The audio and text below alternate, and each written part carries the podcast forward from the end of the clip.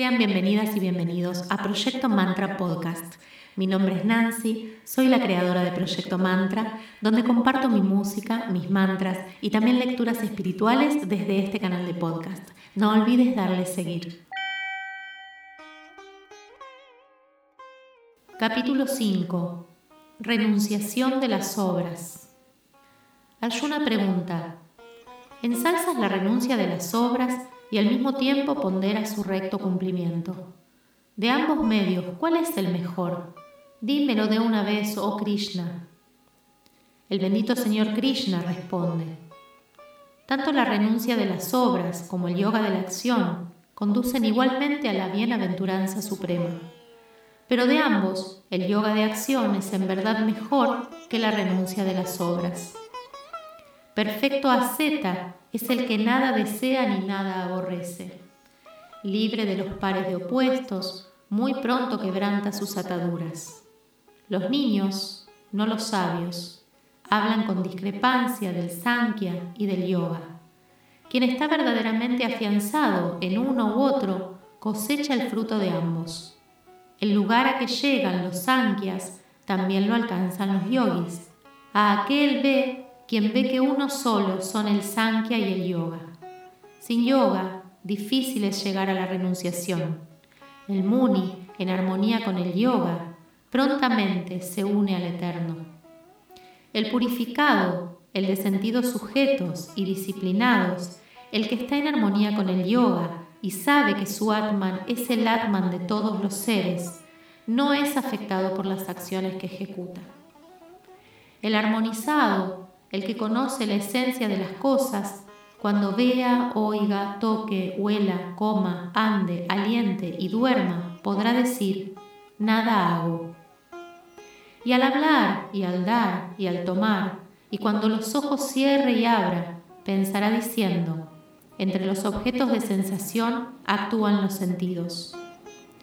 A quien ofrece todas sus acciones al Eterno, sin que le mueva apego alguno, no le contamina el pecado, como hoja de loto cuya limpidez las aguas no mancillan.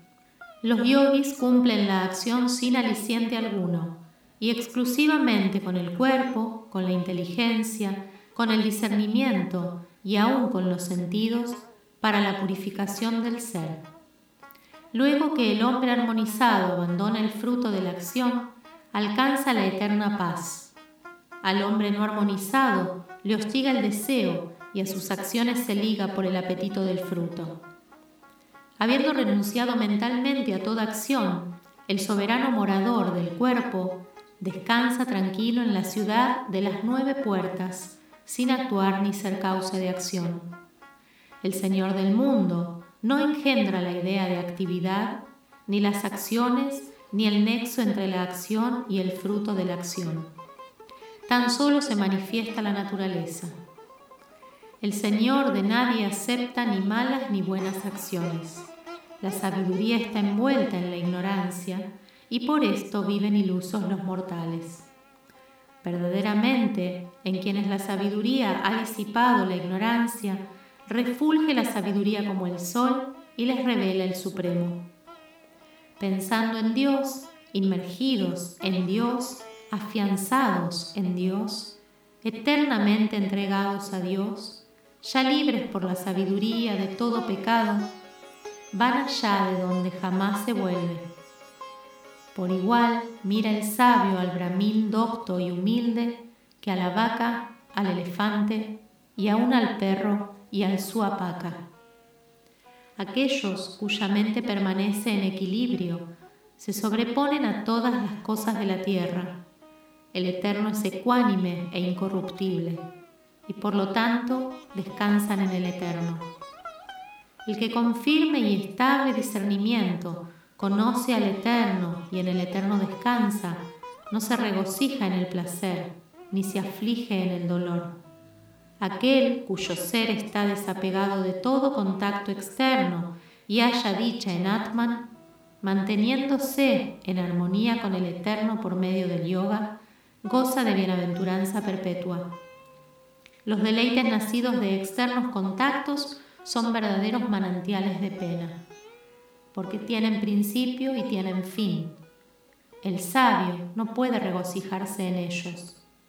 Armonizado está y feliz es el hombre capaz de resistir en este mundo hasta verse libre del cuerpo, la violencia del pasional deseo.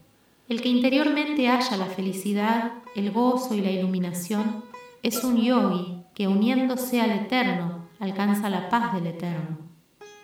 Los rishis, limpios de pecado, cuya dualidad se ha desvanecido y que ya controlado su ser, se aplican al bienestar de todos los seres, logran la paz del eterno.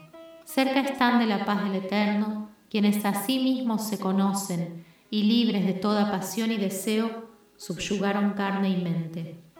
Excluidos los contactos externos, con la vista clavada entre cejas y ritmificadas la inspiración y expiración del aliento en las ventanillas nasales, con los sentidos, mente y discernimiento sin cesar disciplinados, en única querencia de liberación y extintos para siempre el deseo, el temor y la concupiscencia, queda verdaderamente libre el sabio, reconociéndome como el Señor de todo sacrificio y austeridad, como el potente gobernante de todos los mundos, como el amador de todos los seres, logra el sabio la paz. Así, en el glorioso Upanishad del Bhagavad Gita, la ciencia del eterno, el libro de la unión divina, el coloquio entre Sri Krishna y Arjuna es el quinto capítulo titulado Renunciación de las obras. Si te gusta el contenido de este podcast, no olvides darle seguir. Podés encontrarlo en Spotify, en todas las plataformas digitales y también en mi canal de YouTube. Siempre me encontrás como Proyecto Mantra. Hasta la próxima.